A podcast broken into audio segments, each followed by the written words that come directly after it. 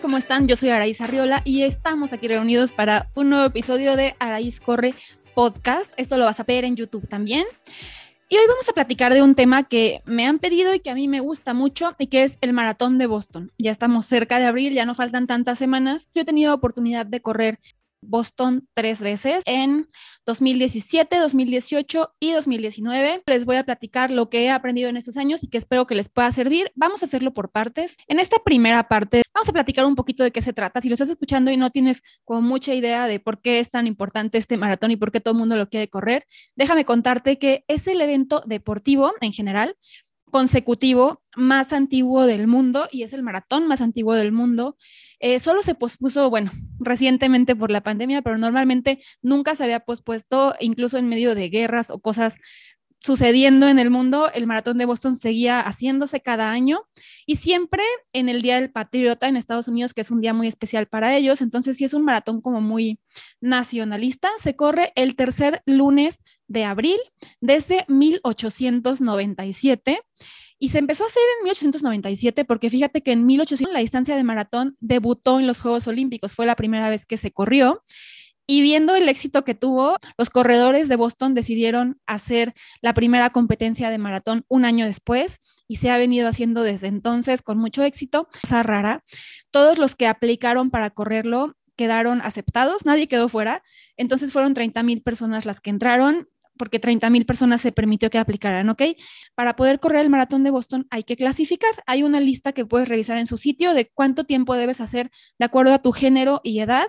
Y si clasificas, mandas tu tiempo cuando ellos abren el periodo de aplicación y van aceptando a las personas de acuerdo a su velocidad. Algo que se me hace muy padre de Boston es que el número que te dan, si yo llevo el número 5027, hubo 5.026 personas más veloces aceptadas antes que yo. Entonces, el número que me dan y el corral en el que me colocan es de acuerdo al tiempo que yo metí. Y lo puedo modificar. Si hago un tiempo mejor durante el periodo desde que apliqué y me aceptaron hasta que se hace la competencia, puedo meter mi tiempo y me ponen un poquito más adelante, pero nunca te van a colocar en un lugar que no te hayas ganado. Eso está padre y también está padre que corres con gente que realmente corre a tu ritmo, ¿sabes? Entonces, nunca tienes que ir rebasando ni te vas sintiendo que te estás quedando atrás.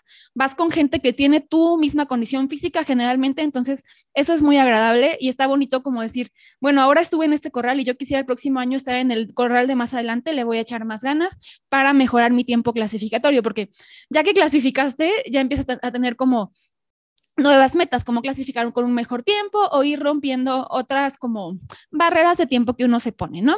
Este maratón es también muy especial porque no se corre casi en Boston. La mayoría de este maratón se corre en la carretera.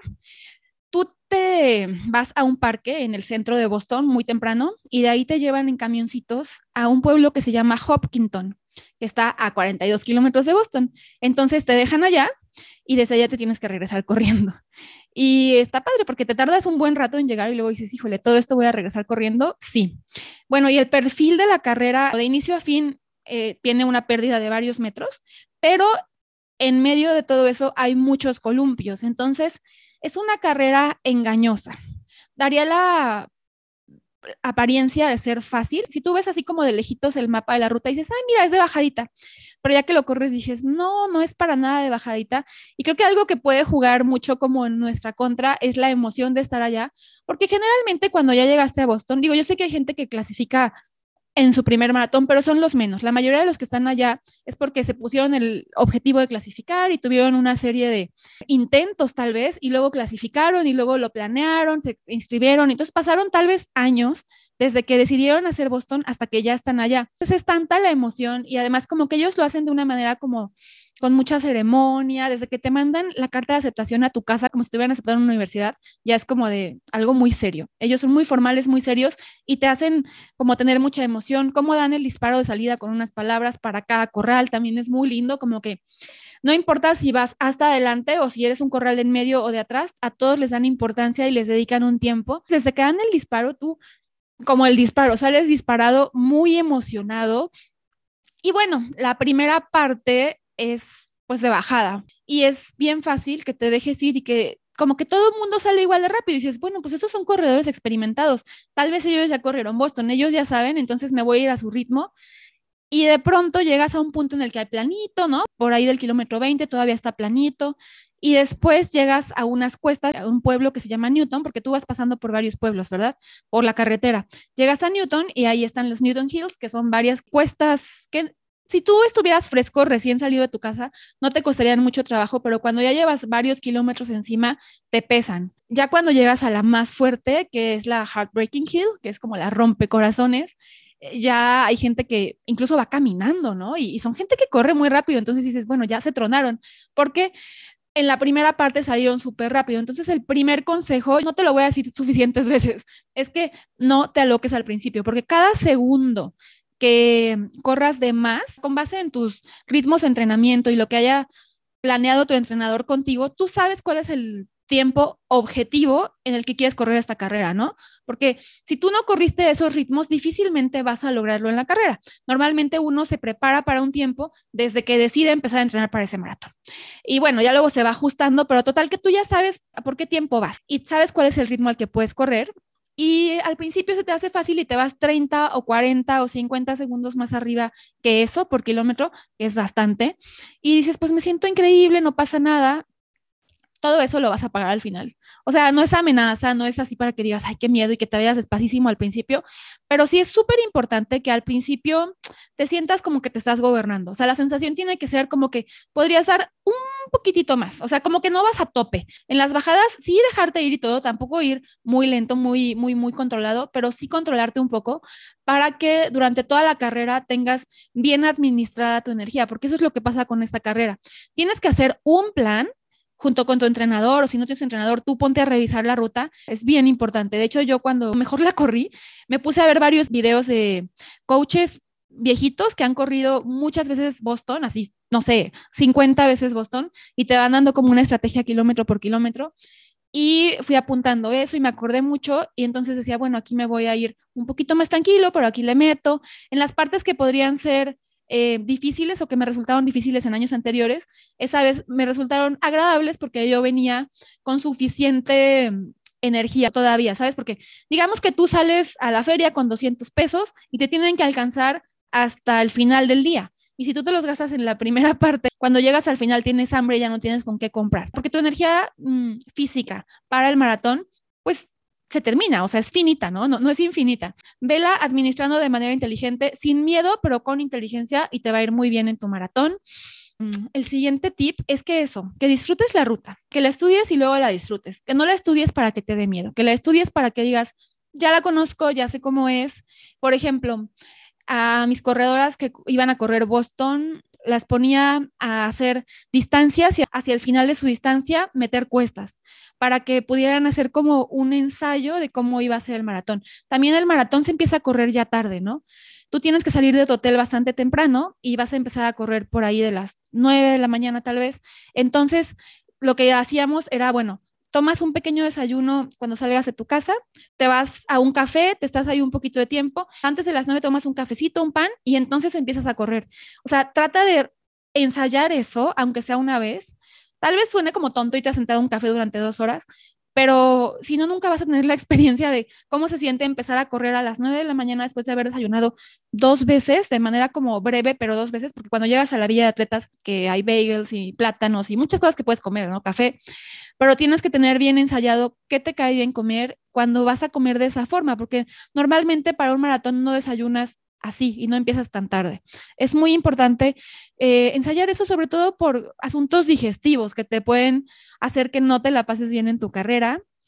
Em, también que te prepares bien, bueno, eso es muy obvio, ¿verdad? Pero que entrenes muy bien para la carrera, para que no estés ahí en medio y digas, ay, ¿cómo no entrené fuerza? Algo que va a ser muy importante es que entrenes fuerza y cuestas, que siempre haya en tu semana al menos un día o dos de fuerza y al menos un día de cuestas. Si puedes ir a la montaña y correr rutas un poco demandantes, también estaría súper bien, sobre todo que tengan suficiente cuesta para que el día que llegues a la carrera digas, no es para tanto, ¿no? Después que te prepares para cualquier clima. Yo creo que algo muy mágico de Boston es que puede tener cualquier clima, es completamente impredecible. Yo he estado ahí como a no sé si llegamos como hasta 28 grados un día, estaba muy caliente. Habían abierto los hidrantes, que son estos como donde los bomberos alimentan sus mangueras. Entonces estaba el chorro así volando y yo me paraba enfrente del hidrante y me sentía tan aliviada y después corría un poquito, se me había secado el agua, ¿no? Y eso que estaba empapada. Puede llegar a ser muy caliente porque finalmente es costa y se puede poner muy tropical la cosa, a pesar de que está en el norte, o se puede poner muy frío. El día que corrimos con una tormenta, que fue en 2018, fue épico, fue muy loco. Estuvo nevando, yo creo, tal vez un día antes nevó muy poquito, muy poquito. Pero cuando llegamos allá había como que como hielito y estaba todo inundado. Más de mil personas al llegar a la Villa de Atletas antes de la salida decidieron no arrancar la carrera. O sea, porque dijeron, no, este clima está fatal. No dejó de llover, pero de diluviar. O sea, era un viento de 40 kilómetros por hora, creo, y era mucha, mucha lluvia y no llovía como de manera vertical, llovía un poco horizontal, o sea, si volteabas al frente te entraba en los ojos, era muy intenso. Y así fue toda la carrera, ¿no? Mucha gente se tuvo que salir por hipotermia. Cuando estaba yo en medio de eso, cuando el año anterior había sido muy caliente. Todos mis entrenamientos largos los había hecho con mucho calor y sol. Me tocó esto, fue como, ¿qué es esto? Es una locura. O sea, como que dije, tienes que darle una vuelta a tu mentalidad, me compré una pulserita que decía I am the storm, como, o sea, no pasa nada, yo voy, soy parte de la lluvia, eh, así, hippie. Y después como que me empecé a reír de la situación, porque la situación era completamente surreal. Como mucha gente no llegó con ropa adecuada para ese clima, tuvieron que ir a comprar, pero ya no había nada, se habían desabastecido las tiendas de ropa.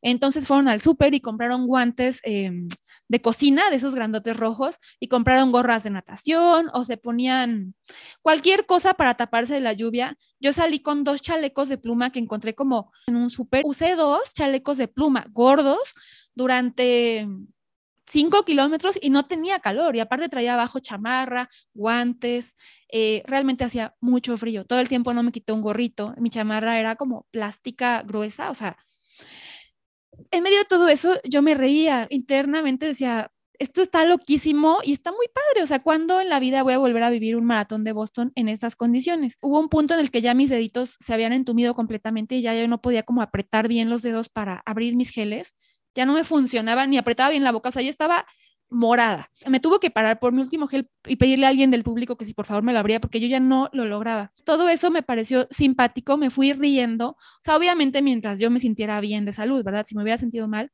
me hubiera dejado llevar por el servicio médico, pero estaba bien de salud, solo dije, no pasa nada, estás bien, hidrátate aunque haga frío, el frío te ayuda a correr a tu ritmo, no pierdas de vista el ritmo al que quieres ir, no pises una raya que se ve muy resbalosa. Me puse una lista de reggaetón que me mantenía muy animada y muy prendida en medio de esas condiciones como tan frías. Y bye, me la pasé muy bien.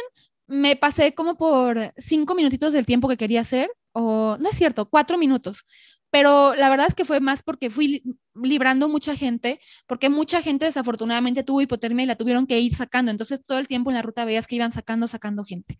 Total que lo que yo te quiero decir acá es que te prepares para cualquier clima, que te lleves cambios de ropa tanto para frío como para calor, porque no está nada padre estar allá buscando ropa un día antes. Haz distancias en frío, si tienes la oportunidad de hacerlas en un lugar donde haya lluvia o, o mucho frío o mucho calor o por ejemplo, yo me salí a hacer algunas distancias a la una de la tarde a Reforma, que estaba el solazo, como tratar de prepararte para todo lo que pueda pasar y recibirlo con una buena actitud, no, en el drama de, ay, no, ¿por qué me tocó este clima tan horrible? Sino decir, oye, qué padre, porque es parte del maratón, ¿no? Lo inesperado. Si todo fuera controlado y perfecto, ¿cuál sería el chiste? Que no te gane la emoción es algo bien importante porque como te digo, llegas ahí con tanta emoción de tanto tiempo de haber preparado, planeado, soñado ese momento y ves a tanta gente tan pro desde el aeropuerto y gente que dices, cada una de esas personas tiene una historia padrísima de cómo llegó aquí, de lo que le costó llegar acá. O sea, todos me parecen gente súper respetable y admirable. Específicamente acá como que yo decía, qué padre que toda esta energía está aquí junta, ¿no? De tanta tanta emoción, tanta anticipación, tantas ganas de tanta gente, de 30 mil personas, pero que no juegue en tu contra, que juegue a tu favor esto, ¿no? Porque si te emocionas de más, uno hace tonteras, ¿no? Un día antes comes de más porque dices, es que me faltan muchos carbohidratos, me pasó. O llegas a hacer cosas que son como hasta de autosabotaje por tanta, tanta emoción. Entonces, manéjala, piensa, escribe, ve un psicólogo, lo que necesites para poder canalizar tu emoción, para tener un buen desempeño en carrera y no que te abrume de más. Eso es importante. Y bueno, vayas como vayas, vayas preparado o no vayas preparado, seas pro o sea tu primer Boston, este es un maratón que va a exigir todo de ti y te va a ubicar como corredor. O sea, la primera vez que llegas tal vez dices, ah, soy un fregón, yo ya corrí mucho, ya soy experimentado, ya vengo a Boston. Y cuando terminas tu primer Boston es como, no sé nada. no sé nada, te da un baño de humildad que agradezco muchísimo. Y cada que voy es como de, ok, me falta, me falta mucho, me falta mucho. Y cada vez llegas y lo haces un poquito mejor, pero cada vez te das cuenta de nuevas áreas en las que debes mejorar. Entonces, tómalo de manera positiva. Esa es la magia de Boston, entonces no te recomiendo que te pelees con este asunto. Ahora vamos a platicar del asunto de la clasificación. Lo más usual es que la gente entre por clasificación, pero también se puede entrar por una caridad, o sea, donando muchos dólares. Y también se puede por algún patrocinador que te regale un número o tú comprándolo. También cuesta muy, muy caro yo creo que no vale la pena porque, como te platiqué que la gente sale de acuerdo al tiempo que metió, las personas que entran por caridad o por algún número que les regaló un patrocinador o por un número que compraron por agencia de viajes, van hasta atrás. O sea, hasta atrás de 30 mil personas vas a salir. Seguramente tu ritmo no es el del último de una persona que tiene ochenta y tantos años y que, ¿sabes? O sea, corre ya más lento. Seguramente tu ritmo es como tal vez como las personas de media carrera o del segundo tercio. Entonces, llegar hasta allá te va a tomar mucho tiempo y estrés. Y creo que no es una experiencia que yo diga que agradable y sí te va a costar muy cara. Entonces, yo tengo la idea de que cualquier persona que le interese hacerlo puede clasificar para Boston. Obviamente no va a ser de un día para otro y estamos muy acostumbrados actualmente a la satisfacción inmediata, ¿no? Nos gustan las cosas que son rápidas y que se resuelven y se consiguen y se mejoran en poco tiempo. Y el hecho de que alguien te diga, pues sí, claro que puedes ir a Boston, pero te va a tomar tal vez cuatro o cinco años y dices, uy, no, ya no, gracias, qué flojera. Ponte ese objetivo, no pasa nada, es un bonito objetivo, en serio, no te obsesiones con él, pero ponértelo al plazo que sea necesario, o sea, platícalo con tu entrenador y tal vez te diga, ok, vas a tener que hacer esto y esto y esto y eventualmente ya podemos pensar en clasificar, ¿no? Pero ahorita no, ahorita estamos pensando más bien en romper esta pequeña barrera, tal vez tienen que ser pasos más pequeños que tratar de comerte todo esto de un solo bocado, pero en cada intento te aseguro que vas a ir creciendo mucho como corredor y vas a ir aprendiendo mucho y el día que llegues allá va a ser increíble. Bueno, me tomó algunos intentos clasificar, tal vez un par de intentos, pero después tuve un accidente cuando iba a correr mi primer Boston, me atropellaron, entonces tuve que esperar para volver a clasificar porque después de ese accidente quedé, quedé malita. La verdad, me tomó un buen rato volver a la condición que tenía previamente y cuando volví, volver a clasificar también me tomó un buen rato y finalmente fui y corrí mi primer Boston después de años. También me costó, también ya media carrera decía, bueno, no se suponía que eso tenía que ser mágico tipo Disneylandia y me estoy muriendo.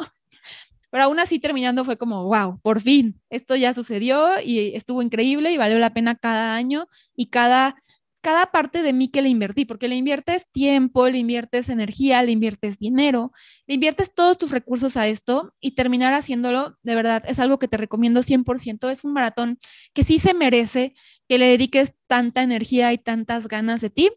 Disfruta el proceso con todas sus partes, ¿no? Va a haber partes no tan sencillas, va a haber partes muy bonitas, pero al final del día, lo más importante no es la meta, ¿no? Ya que llegas a la meta es como de, ah, ok, pero lo más bonito fue todo el viaje, ¿no? Todo el durante, el mientras llego a Boston. Entonces, te lo recomiendo y que trates de clasificar, tengas la edad que tengas, pero yo tengo muchos amigos que dicen, ay, no, yo cuando tenga 80 ya voy a clasificar. No es cierto, yo creo que cualquier persona, o sea, los tiempos clasificatorios son accesibles para cualquier persona que decida ponerse el objetivo de mejorar como corredor. Te tomará algún tiempo, pero lo vas a lograr. Y ahora quiero hablar de un tema que vi que hace poco alguien publicó en, yo creo que lo vi en TikTok, era sobre los tiempos clasificatorios para mujer y para hombre.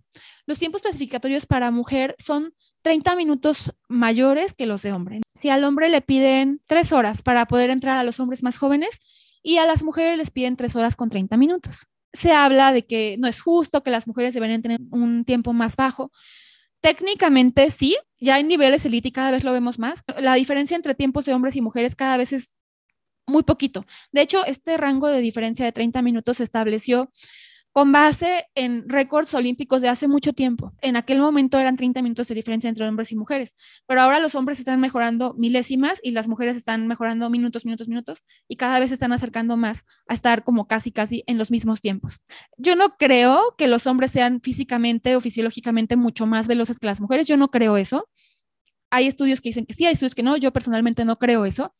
Eh, lo que sí creo es que no se deberían ajustar para abajo mucho los tiempos de Boston, si acaso cinco minutos para mujeres. ¿Y por qué creo eso?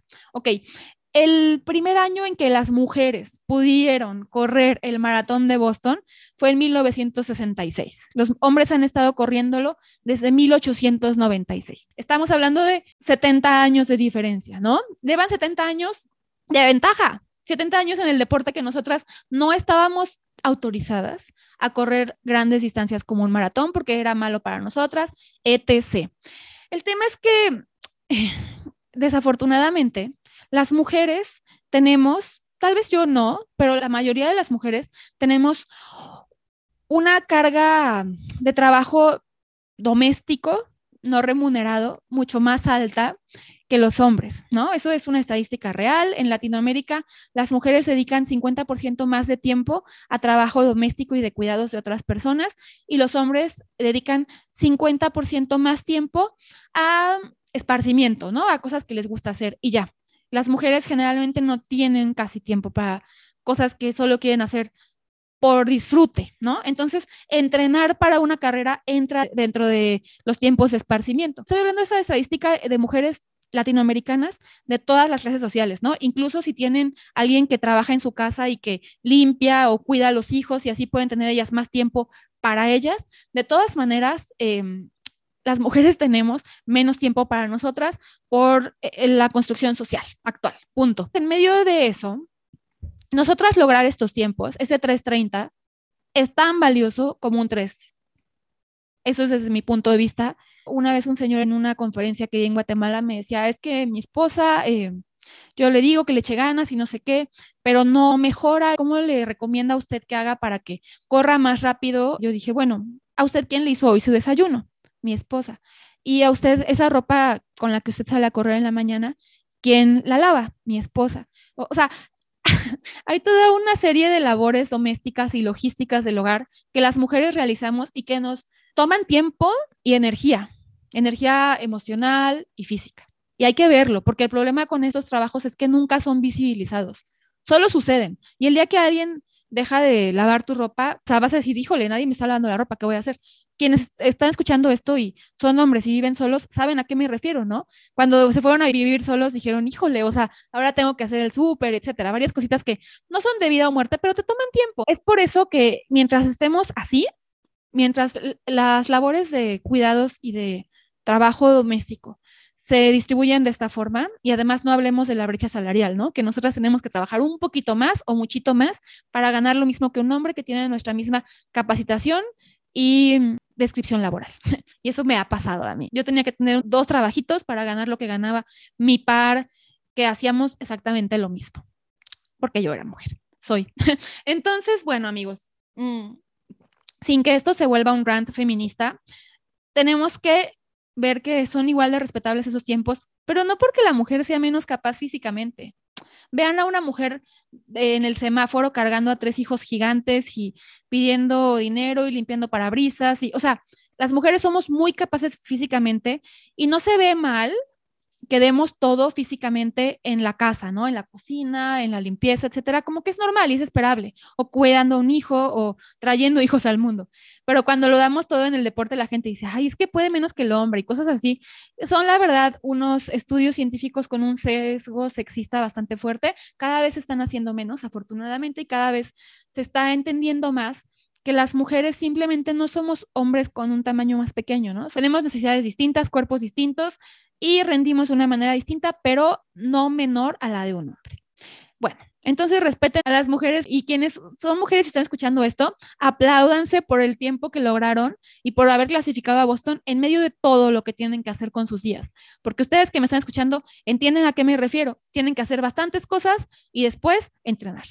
Qué bueno que se estén dando ese espacio porque también creo que correr representa una oportunidad para las mujeres de reclamar y reapropiarnos de nuestro tiempo y hacer con ellos algo que simplemente hacemos porque nos gusta y nos hace felices y nos da un sentido de logro y de felicidad y punto, ¿no? No estamos siendo necesariamente productivas para alguien ni sirviéndole a nadie más que a nosotras.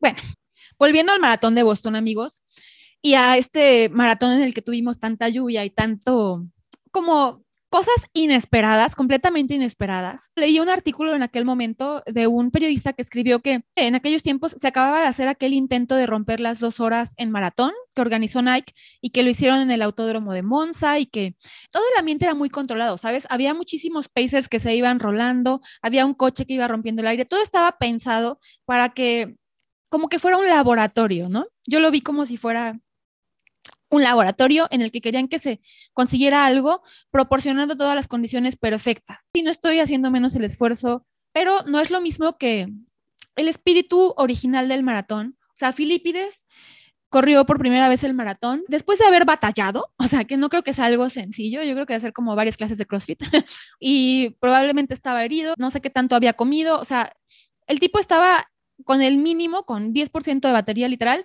y entonces tuvo que salir corriendo con toda la adrenalina que tuviera para avisar que habían ganado y corrió 42 kilómetros por un camino que es todo lleno de piedra de río, que he visto fotos y se, ve bastante complejo. Es un maratón complicado el que tuvo que correr, tan complicado que se murió al final, ¿no?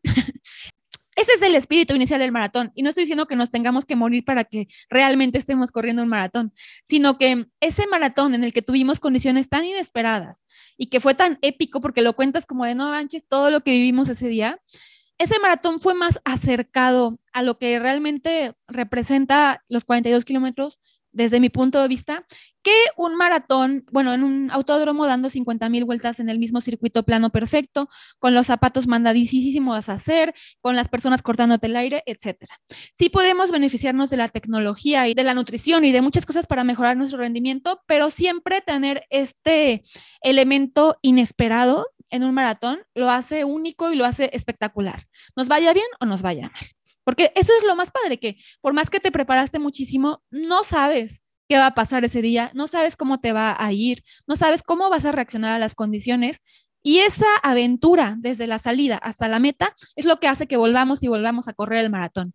Disfruten eso en su maratón de Boston quienes lo van a correr. Quienes están escuchando esto ya se les antojó, pónganse la meta. La primera vez que yo tuve la idea de hacerlo fue así, porque un señor me contó de su maratón y me explicó y yo dije, ay, no, pero yo no corro rápido, a mí no se me antoja hacer eso. Yo no, no quiero andar demostrando tiempos, ¿no? Que uno dice eso.